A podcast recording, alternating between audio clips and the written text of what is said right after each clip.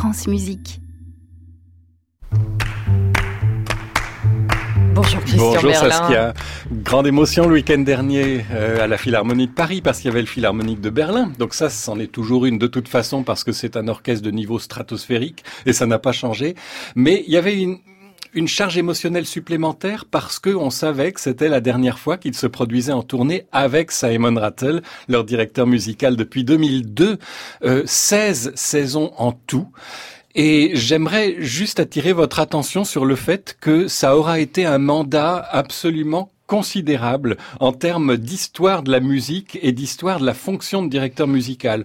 On peut discuter musicalement. Il n'a pas tout réussi. Personne n'est universel et en plus c'est quelqu'un qui prend beaucoup de risques musicalement et qui essaye des choses. Donc parfois il se trompe, c'est sa devise, c'est celle de Beckett. Euh, échouer, échouer encore, mais échouer mieux. Euh, mais c'est toujours stimulant. Non, je voudrais vous parler de la manière dont il a compris sa fonction de directeur musical. Il a fait tout simplement évoluer l'orchestre il l'a fait entrer dans le 21e siècle. Or, l'orchestre symphonique, c'est un modèle issu directement du 19e, et le Philharmonique de Berlin incarnait, il y a encore euh, 18 ans, la tradition. Aujourd'hui, il incarne la modernité. Comment il s'y est pris? Euh, Juste trois choses. Euh, D'abord, il l'a implanté dans la cité. Il en a fait un orchestre citoyen. Euh, il l'a fait sortir de ses murs, et il est allé voir les publics euh, qui ont besoin de musique, mais qui n'y ont pas forcément accès.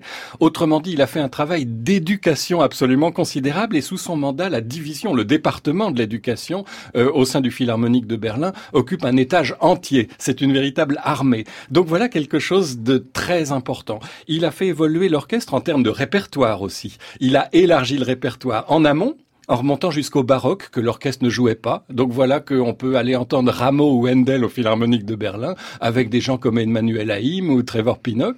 Et puis en aval, euh, avec la musique contemporaine, moderne et contemporaine. Et aujourd'hui, euh, bah, Berio, Ligeti, Lutoslavski font partie du cœur de répertoire de l'orchestre et pas seulement à la marge. Et puis euh, il a fait évoluer la manière de jouer. Euh, le son n'est plus le même depuis que Simon Rattle est là. C'est un son plus clair, plus transparent, peut-être moins sombre, moins germanique, diront certains, plus flexible aussi, et c'est ça sa volonté. Il a été très critiqué dès le début. Euh, Qu'est-ce qu'on n'a pas lu Qu'il a détruit la sonorité du Philharmonique de Berlin, qu'il lui a fait perdre son identité allemande, et là la réponse de Rattel est toute trouvée. Il dit mais moi je ne veux pas un orchestre qui ait une sonorité allemande. Je veux un orchestre qui sonne français dans la musique française, russe dans la musique russe, baroque dans la musique baroque et allemand dans la musique allemande. Mais je vous assure, pour quelqu'un qui aurait détruit euh, un orchestre, moi, j'aimerais beaucoup d'orchestres détruits comme celui-ci.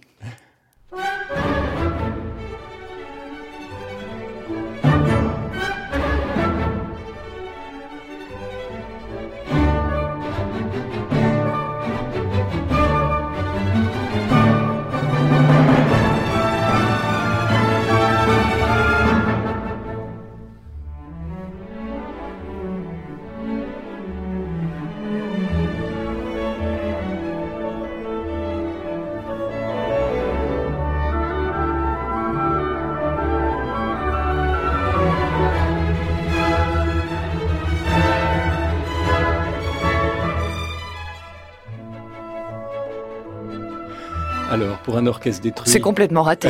C'est complètement raté. Euh, c'est le final de la deuxième symphonie de Beethoven, une des intégrales Beethoven les plus passionnantes des dernières années, parce que à la fois euh, fondée sur la tradition symphonique de l'orchestre, mais ayant écouté ce qu'ont fait Arnoncourt et toute cette génération-là, et ben voilà, c'est sa dernière saison à Simon Rattle qui commence maintenant. Et Euh, puis il sera eh ben, dans un euh, an. Alors lui, il va à Londres, il va au London Symphony, et dans ce même temps, c'est Kirill Petrenko qui va lui succéder. Ce sera passionnant à suivre. Ah oui, vous nous raconterez. Tout autre profil. hein. Donc euh, à suivre. Merci Christian Merlin. Merci à vous Saskia. On vous réécoute sur francemusique.fr et on vous retrouve euh, euh, avec grand, grand plaisir la semaine prochaine. Comptez bon week-end. Mais vous aussi Saskia. Retrouvez toute l'actualité musicale sur francemusique.fr.